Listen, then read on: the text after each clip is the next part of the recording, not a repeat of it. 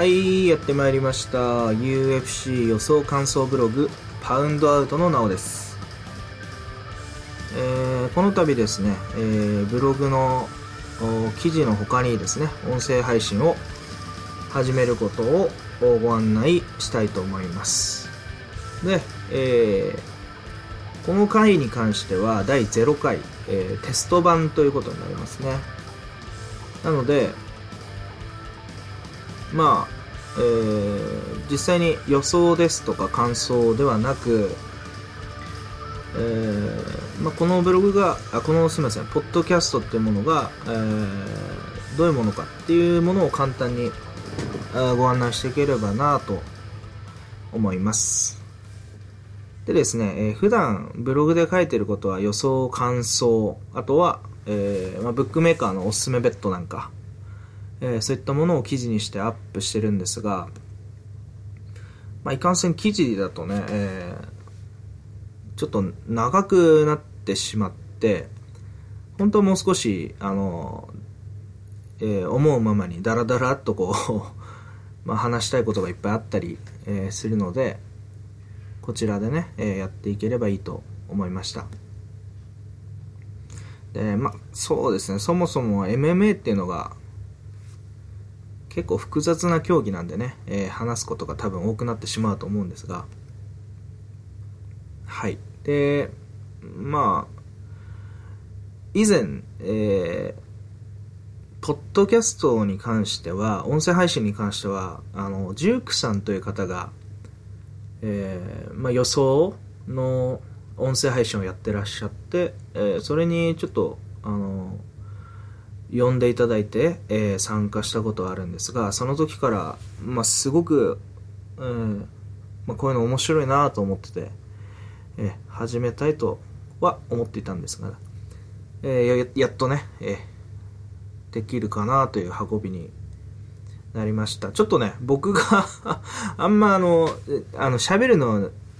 まあ、喋るというか一人で喋るのがね、あんまり慣れてないので、あんまり言葉が出ない可能性があるんですが、まあ、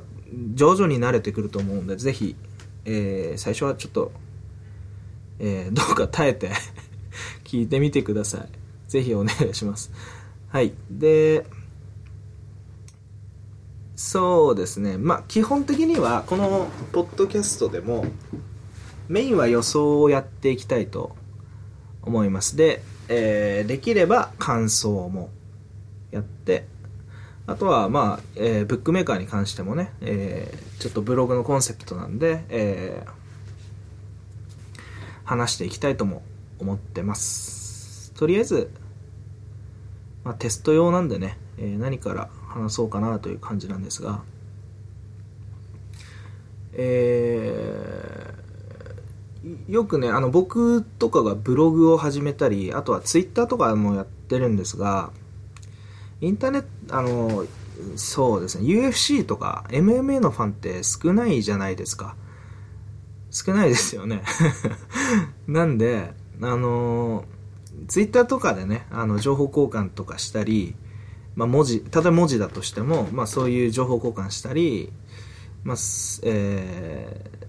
なんていうんですか、感想を話したりするのは、もうすごく面白いんですよね。で、格、いわゆる格オタですか、格闘技ファンっていうのは、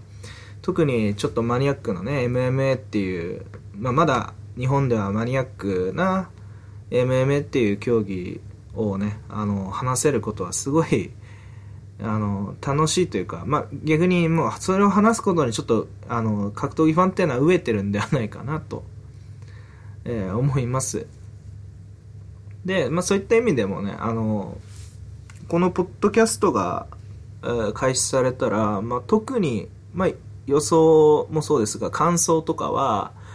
えーまあ、ツイッターで普段か、えーお話しする方とかね、そういう方を、えーこのポッドキャストに、え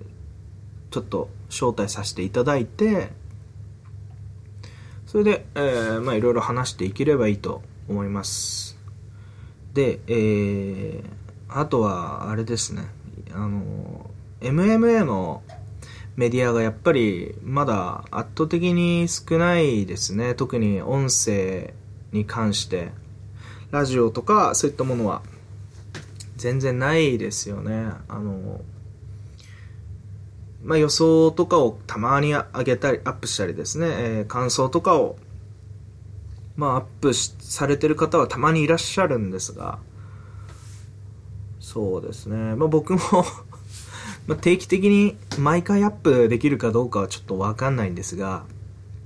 まあ、なるべくね、あの、まあ、話して、自分の声でね、あの、話しちゃって予想できたら、あまあ、それはすごいいいなと思ってます。で、まあ、まあ、パイロット版とはいえね、あの、まあ、5分10分でね、お話を終わる、終えるわけにもいかないので、まあ、ちょっと長くなるかもしれないですけど、えー、UFC207、えー、で行われる、えー、バンタム級のチャンピオンシップですね、えー、王者ドミニク・クルーズ VS コーディガー・ブラントの試合についてちょっと、えー、話してみたいと思います。ただ ですね、このポッドキャストが公開されるのが、もしかしたら、まあ、UFC207 が終わった後なのかもしれないんですが、まあ、それに関しては、ちょっとまあしょう、考えてもしょうがないんで、ちょっととりあえずね、あの、話してアップしたいと思います。あんまり、あの時期が過ぎちゃってたら、まあ、アップしたらすぐにね、消しちゃったりするかもしれないんですけど、よろしくお願いします。で、はい、じゃあ、早速予想をですね、やっていきましょうか。で、このコーディーガー・ブラント VS ドミニク・クルーズ、王者ドミニク・クルーズですね、は、僕、えー、パウンドとナオがですね、あの、2016年で多分一番楽しみにしてたカードですね。もう、ま、僕はですね、あの、ガーブラントに関しては本当にデビューからファンで、デビューの時にまあファンになったんですけど、デビューからファンで、本当にあの、なんていうんですかね、2014年に、あの、ブリメージと戦った時に多分デビューしたんですよね。2015年かな。2015年ですね。で、その時にすごい強い選手だなと思って、まあ、王者には今後絡んでくるんじゃないかなっていう、王者戦ですね、王者戦には今後絡んでくるんじゃないかなという、まあ、まあ、予感ぐらいですね、予感ぐらいはあったんですが、まさか こんなに早く、1年半、1年半とは言わないですけど、多分2年ぐらい、2年ぐらいで、もう、王者戦にね、こぎつけるとは思ってもいませんでしたね。で、まずですね、その挑戦者ガーブラントの紹介を、じゃあ引き続きしたいと思います。この間のですね、えー、UFC オンフォックス22がありましたが、そこで引退試合をしたユライア・フェーバーという選手が、まあ皆さんご存知だと思うんですけど、まあすいません、これ、ポッドキャストテスト版ということで、あのー、結構適当に話していきたいと思います。あの、基本的なね、情報をね、話していきたいと思います。まあ、ユライア・フェーバー、すみません、話を戻しますね。ユライア・フェーバーに関しては、チームアルファメール、えー、というですね、カリフォルニアのサクラメントのチームですね、MMA のチームを、えー、ユライア・フェーバーが率いていると。で、そこの、あのー、えー、ガーブラントっていうのはそこのチームのあの若手、新鋭ですね。すごく若い選手、ちえー、注目されてる選手の中でも若い選手です。で、25歳なんですが、まあ、彼と今その日本からアメリカに渡って、えー、練習励んでいるヤシャボー、石原ヤシャボー選手ですね、と同い年。で、あ、まあ、石原ヤシャボーも、ヤシャボー選手も、えー、チームアルファメールで一緒に練習してるんですよね。で、同じ、同い年で、まあ、一緒に頑張ろうみたいな、えー、感じの雰囲気を、おまあ、ヤシャボーがたまに、えー、そういう雰囲気をですね、あの、ツイートしてくれたり、ヤシャボー選手がツイートしてくれたりするんですが、まあそうですね、25歳で、すごいですよね、クルーズに挑戦っていうのは。特、まあ昔はですね、あの、なんていうんですか、若くして強い選手っていうのは、まあ王者に近い選手っていうのはいたような気がするんですが、まあ例えば、えー、クルーズなんかは王者に、まあ、なった時が26歳なんですけど最後の敗北がドミニクが最後に負けたのが、まあ、ユライ・フェーバーですね。ユライ・フェーバーに2007年に負けてるんですがその時22歳だったんですよねあのドミニクが。だからもうその時点でかなり強かったと。で最近の MMA はおそらくあの習得すべきあのなんていうんですかねあの技術項目が、まあ、絶対的に多いっていうのもあると思うんですけどあとは競技がしっかりしてきて競技者の層が増えてきてまあ UFC は世界最高峰ですけどそこのまあオクタゴンに上がってトップまで行くのに何連勝もしなきゃいけない構図になってますね。ホロウェイなんかも20歳ぐらい、マックス・ホロウェイなんかも20歳ぐらいか21かで忘れちゃいましたけど、デビューして、で、今、いくつだ ?25、6。彼も25、6ぐらいだ。3子かな？あ、4、5ですか。ちょっと、すいませんね。調べますね。だけど、もうそこまで来るのに、まあ何年も UFC で戦って、もう10連勝ぐらいしてやっと今回暫定王者戦に行けるっていうことですねでその点ドミニク・クルーズに挑戦できるあ今回挑戦するコーディガー・ブラントっていうのはその点5連勝でかなりトントン拍子で、えーえー、王者に挑戦できる形になってるんですね。でそれはあの ガーブラントがまあまあ、すごく強いっていうのもあるかもしれないんですけどどっちかというと実績のあるあの選手。本当に王者クラスとかあとはランキングの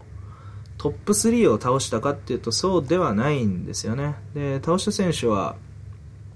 実はガーブラントなんかは、えー、前々回までノーランカーだったんですよね。でノーランカーで前々回あのランカーのトーマス・アウメイダを倒してで前回に、まあ、我らが日本の MMA の水垣選手を KO して、えーまあ、そのまま王者に挑戦っていう流れになりましたまあ多分タイミングも良かったんでしょうねでえー、っとすいませんちょっとマックス・ホローへの年齢だけちょっとちゃんと言っとこう。え彼は今25歳ですね。この間、いや、ついこの間25歳になりました。12月で。はい、すいません。ちょっとどうでもいいんですけどね。はい。では、えー、このガーブラントっていう選手がどういう選手かというと、えー、今ですね、10勝、まあ、UFC に出るまで 5,、えー、5戦5勝 5KO のレコードを残して、えー、で、デビューしてからは、えー4えー、5勝 4KO ですね。えー、1人だけヘンリー・ブリオネスという選手には KO 勝利できなかったんですが、あまあ、その時はねあん、ちょっと空回ってた感じはあるんですが、それ以降、それ以前は、まあ、あのー、基本的には、あのまあ、キックも当然使えますしパンチも使えるんですがであと、えー、4歳からレスリングやってて高校生の時にはレスリングのオールアメリカンに選出選出されたぐらい、まあ、レスリングも、まあ、カレッジレスリングではななかったと思うんですけど、まあ、レスリングもすごい強い。あんまりこう背中をつけないスタイルなんですが何が一番武器かというとあの15歳ですかねからボクシングをおじさんに教わって始めたんですがそんでそのボクシングがものすごい強いんですね。で基本的なワンツーですとかあと左フックとか右フック。これがすごく速くて威力がちょっとおかしいぐらい強い。本当にハードパンチャーですね。で実際にアマチュアボクシングでも32勝1敗の好成績を収めてます、まあ、結構すごいですよね。32 2勝して1回33戦して1回しか負けないっていうのはまああんま聞かないですね。あの高校なんですか？その高校4冠とかやってる選手とかインターハイとかでガンガンやってる選手とかも高校生の選手とかも、まあ、まあいっぱいで止めるっていうのは難しいと思いますね。でまあその最大の武器をですね、まあえー、ガーブラッドはそんなリーチも長くないんですよ。でこのパンチを、まあ、結局活かせないと強くないわけですよね。MMA って言えば、まあ、タックル食らったりしたりあとはそのアウトボクシングされたらあのハードパンチが当たんないってんだったら、まあ、話にならないんですけど彼は、まあ、すごくそのパンチを当てるのが、まあ、ううまいっていうか普通にもう速くて強いんでうんまあうまいですね。うんすいません。うまいです。でなんでパンチを当てるのがうまいかっていうと彼のその試合を見てると昔からなんですがあのパンチを全然大げさに避けないんですね。むしろ当たってもいいやっていうぐらいあの頭を動かさない。パンチが来てもあの本当になん極端に言えば拳1個分の大きさで、えー、拳1個分の幅で、あの、かわしたりですね、頭をちょっと動かすだけ。で、それはなんでそうかっていうと、まあ、常に自分が攻撃、自分が攻撃することを優先させてるため、まあ、多少の被弾は犠牲にしても必ず、まあ、あの、パンチを当てると、叩き込むっていうことを優先させてるので、まあ、すごくその攻撃力が相手の、まあ、あの、攻撃のオフェンスの抑止にもなってて、すごく強い選手となってますね。で、まあこういう選手は基本的には、あの、例えばあの、まあ、ジャブとか、まあ、ちょちょいと打って、レベルチェンジ、あの、タックルに急に技術体系を切り替えると、まあ大体転がされるてしまうこともあるんですが、ガーブラントはまあそういうこともなく、まあ、相手のそのジャブなり、まあ、キックなりそのタックルなりですね。あの、まあ、先に出されても全然対応できると、まあ、避けたりああるいは自分で打ち返したりあとは、まあ、スプロールですね。ガブってあのテイクダウンディフェンスをしたりとかあかなりできる方だと。いうことですね。でこんそうですね。ガーブラントそんな感じかな。そうですね。そんな感じですかね。で体力に関しては結構あの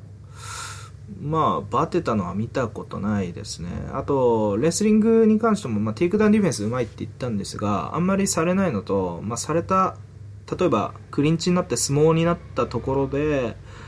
まあ、背中あんまつけないですね。これはチームアルファメールの選手は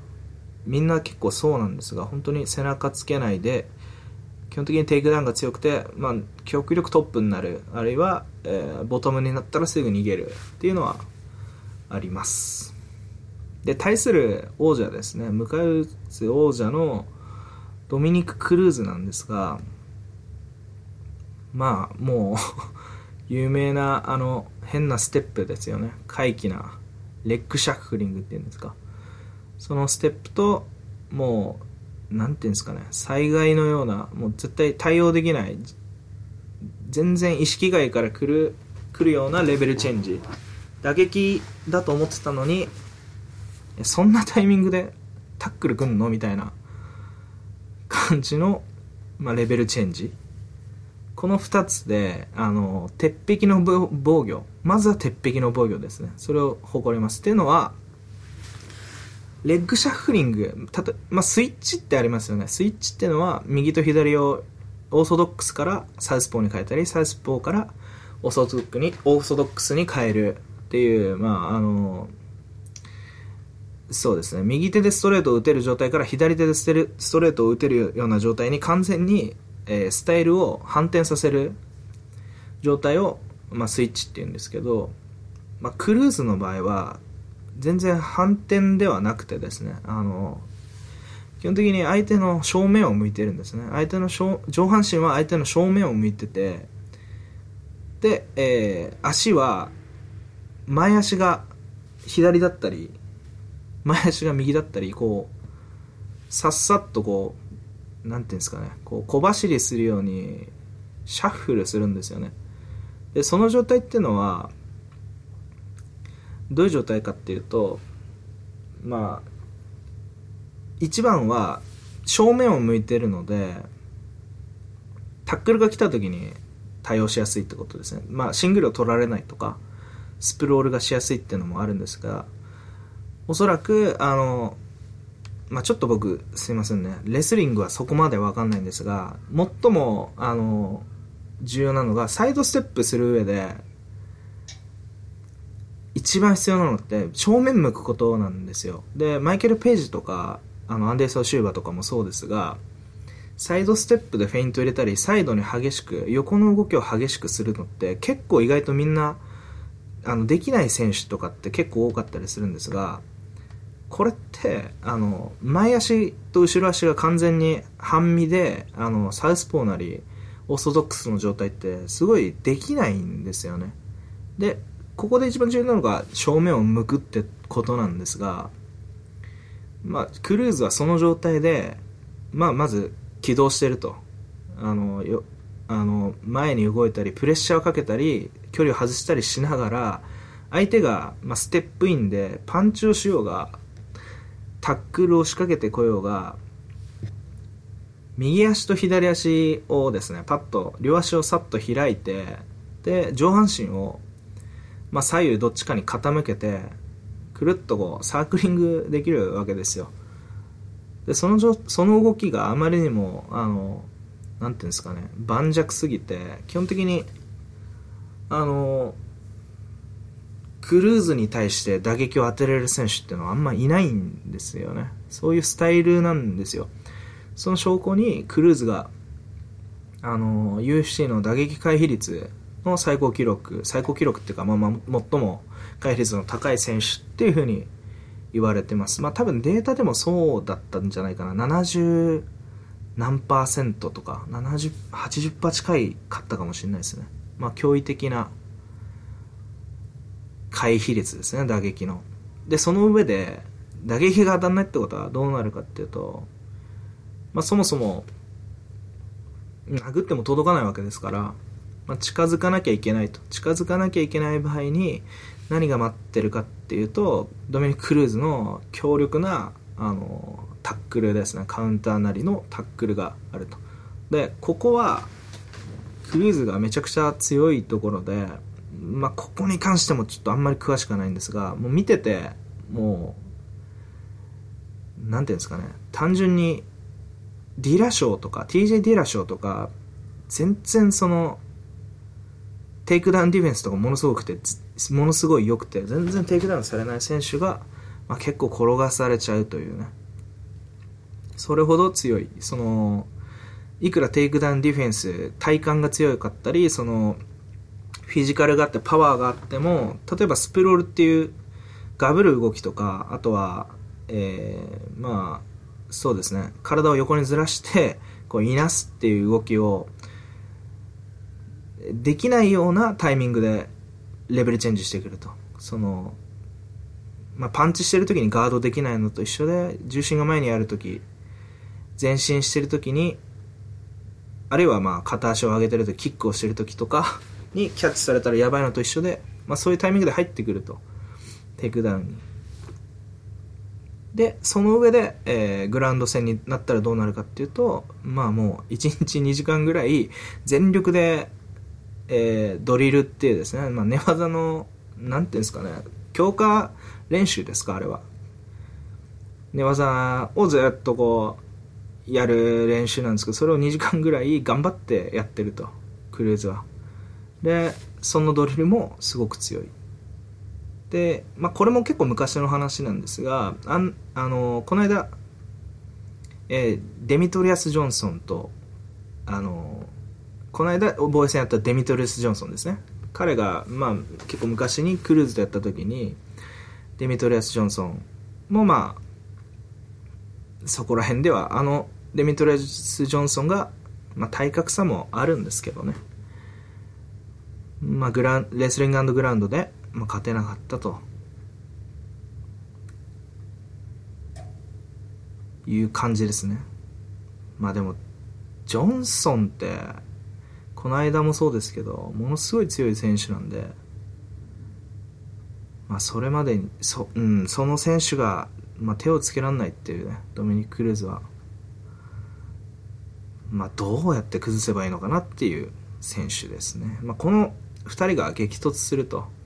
で、両者、あの、共通する点は攻略されたことがない。クルーズに関しては負けたことがありますが、それも22歳の時、えー、イライフェイバーとやって、多分なんか、パンチかもらって、あの、なんかもらって、あの、チョーク決められたんじゃなかったかなと記憶してます。でですね、この2人の選手、まあ結構意外と長く喋っちゃってますね。まあちょっとささっともうテスト版なんで終わっちゃいますがもうちょっと喋って。でこの選手どういう感じになるかなと。この試合ですね。どういう感じになるかなと思ったんですがまずクルーズの戦術に関してはまああのレッグシャフリングとディフェンスがあるんで基本的には、まあ、アウトファイトとテイクダウン。この2つですね、まあ、やることはいつもと一緒です。基本的にはいつもと一緒です。でアウトファイトとテイクダウンなんですが、テイクダウンに関しては、どうなんですかね。く、えー、ガーブラントはテイクダウン、まあ、実際できると思うんですよ。えー、接近してきますし、できると思うんですが、えー、そこで効果的なトップキープまでできなければ、テイクダウンの価値を、有効性っていうのをしっかりこう、確保しなければ、そこで確保しなければ、まあ、ガーブラントはどんどん別に前に来てもテイクダウンディフェンスできるっていうことになるともうガンガン前に出てきちゃうんで。で前に出てくるってことは、えー、ガーブラントのハードパンチの脅威、えー、に常にさらされるという、まあ、KO 負けのリスクと常に戦うってことになるんで、まあ、まずはテイクダウンしたいんですけどね、まあ、それが、まあ、無理だった場合無理だったっていうか、まあ、ガーブラントがかなり対応してきた場合まあ、それでもアウトファイトできるっていうのが、えー、クルーズですね。アウトファイトっていうのは、まあ、アウトボクシングですよね。いわゆる。まあ、キックもあるんで、アウトファイトって言うんでしょうけど、キックもあるっていうか、まあ、っ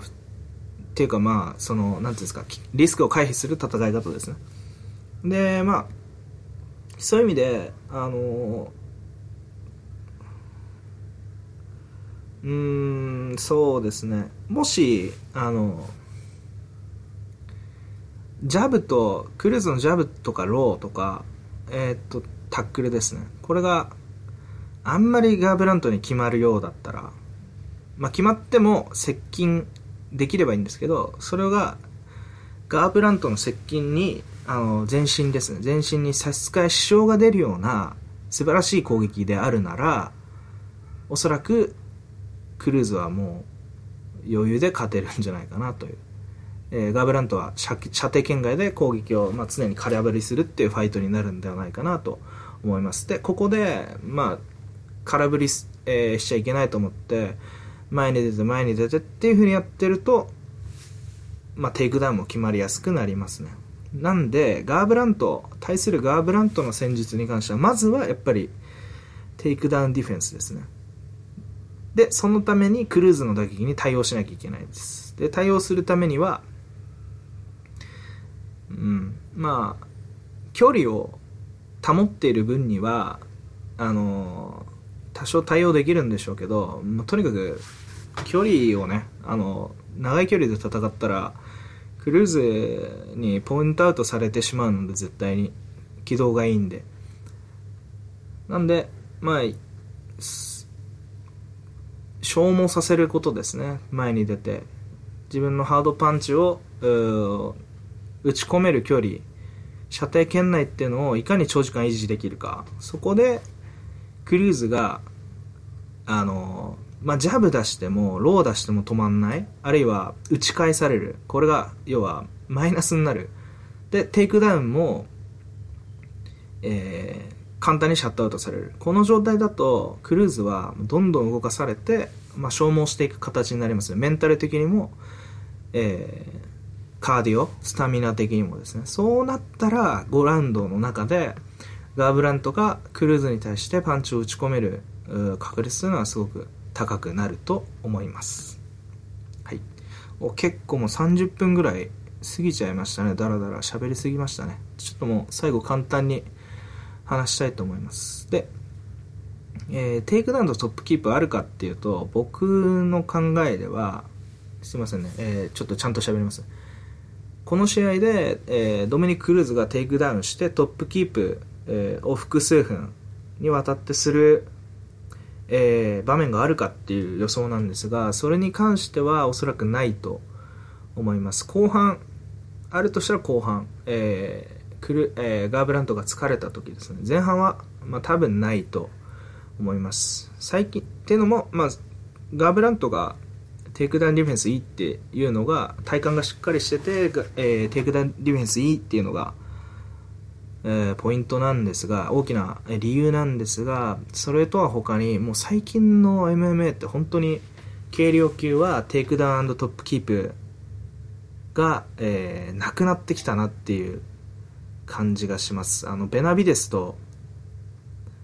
えー、セフードなり、えー、セフード VS、まあ、ジョンソンですらそうでしたね。はい。で、例えば、あとはジョマイケル・ジョンソン VS えー、ドッドソンとか、まあ、堀口でも序盤で相手が元気な時に軽量級の選手がトテイクダウンしてトップキープしてっていうのはもうトップクラスではあんま考えにくいですねそういう意味では、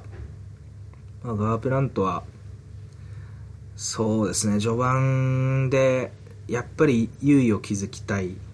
ですね。ええそう思います。で,、え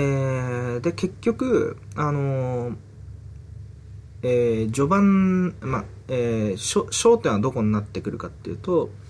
ストライキングの優位ですね。打撃の優位。どっちが、あのー、打撃優位に運べるかってことですね。でガーブラントは、まあ、インファイトですね。常に、えー、強打のプレッシャーで攻めるしかないんですね。むしろポイントアウトをするっていう感じにはならないと思います。ポイントアウト判定勝ちするとすれば、えー、各ラウンドに要所ごとに、まあ、大きなパンチを打ち込んだりあとは、まあ、ダウンを奪ったりですね。それでまあまあ接戦を制するっていう感じになると思います。で逆にあのクルーズがポイントアウトするっていうのは、まあ、当然クルーズあんまりパンチ力があるわけではないと思うので、まあ、十分に考えられます。えー、クルーズがポイントアウトする場合はうんそうですね。あのガーブラントのあの、えー、接近がまるで脅威でない場合はもう余裕で、えー、ポイントアウトしてしまえるという感じになりますね。なんで、えー、ストライクの優位に関してなんですがガーブラントがあの打撃を先に出してると、おそらくダメだと思うんですよね。あの、っていうのも、まあ僕、ガーブラントの速度を見て、クルーズが回避率を、まあ、維持できるのかなっていう、えー、ことを最初思ったんですが、おそらく維持できますね。あの、ステップイン見て、あの、ヘッドムーブと、あの、ステップワークで、まあ、おそらく余裕で回避できるような印象があります。ただ、クルーズが、まあ、ジャブ出しても接近してくる。あるいは、あの、ジャブ出したら、あるいは、あの、ジャブ出して接近してきたところで、まあ、応戦しなきゃいけないですよね。パンチなり、テイクダウンで。その時に、ガーブラントが、そのクルーズの動きに合わせて危険なパンチを打ってくる。あるいは、テイクダウンが一切シャットアウトされるっていう状況だとクルーズはやっぱきついですねなので、えー、ここの、えー、焦点っていうのは、クルーズがいかに、あ、すみません、ガーブラントがいかに、クルーズの攻撃を先出しさせるか。まあ、最近の、まあ、ストライカーのトレンドではありますよね。はい、プレッ手を出さずにプレッシャーをかけていくと。まあ、それがいかにできるか、メンタルの勝負になってくるんじゃないかなと思います。で、ガブラントの能力ではおそらくできうるんですが、まあ、そこはでも、クルーズのファイト IQ っていうのは歴代最高レベルだと思うので、うん、やっぱりガーブラントの決心とか、そういうのが 大事になってくるんじゃないかなと読んでます。で、今回ガーブラントも結構クルーズにトラッシュトークみたいなの仕掛けてますね。結構クルーズが嫌がってるみたいなことを えー、ガーブラントがキャンペーンしてるんですが、実際はちょっとどうなのかわかんないですね。あの、本当に嫌がってるんであれば、まあ、まさにガーブラントが試合中に手を出さずにこう、プレッシャーをかけてるのと似た構図ですね。それっていうのは面白いんですけど、まあそういう意味では僕はちょっと最初ね、ガガーブラントにベットしちゃったんで、ガーブランドの勝利予想ありきでちょっと考察開始してるんですが、まあ、ブログにも書いたんですけど、クルーズ鉄壁ですね、本当に。えー、そうですね。まあ、どのように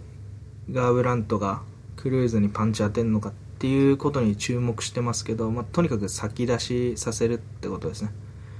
で、先出しさせるような、手を出さないで接近してくるような相手をクルーズがどう料理するか。うん。もしかしたら簡単なのかもしれないですし、まあそういうとこが注目点になると思います。はい、すいません。結構長くなりましたね。で、今回パイロット版だったんですけど、まあ自分でも聞き直すと思います。で、あんまり長すぎたり、あるいはちょっと喋ってることが意味わかんなかったり する場合は当然修正していくと思うんですけど、とりあえずは、あの、あんまりちょっとね、あの、慣れるまではこんな感じになるかと思います。なので、えー、まあ、えー、嫌でなければね、ぜひ、今後も聞いてみてください。で、えー、僕よりあの予想うまい方とか結構たくさんいらっしゃると思うんで、まあ、そういう方も呼んで、えー、まあ、あるいはね、参加したい、ちょっと呼んでくれませんか？とか、ちょっと話してみたいです、みたいな方はね、感想ぐらいとかだったらもう楽しく喋れると思うんですよね。なんで、えー、そういう方もね、一緒に話してみたいなと思思います。はい。では、ここら辺で、えー、失礼します。はい。ごきげんよう。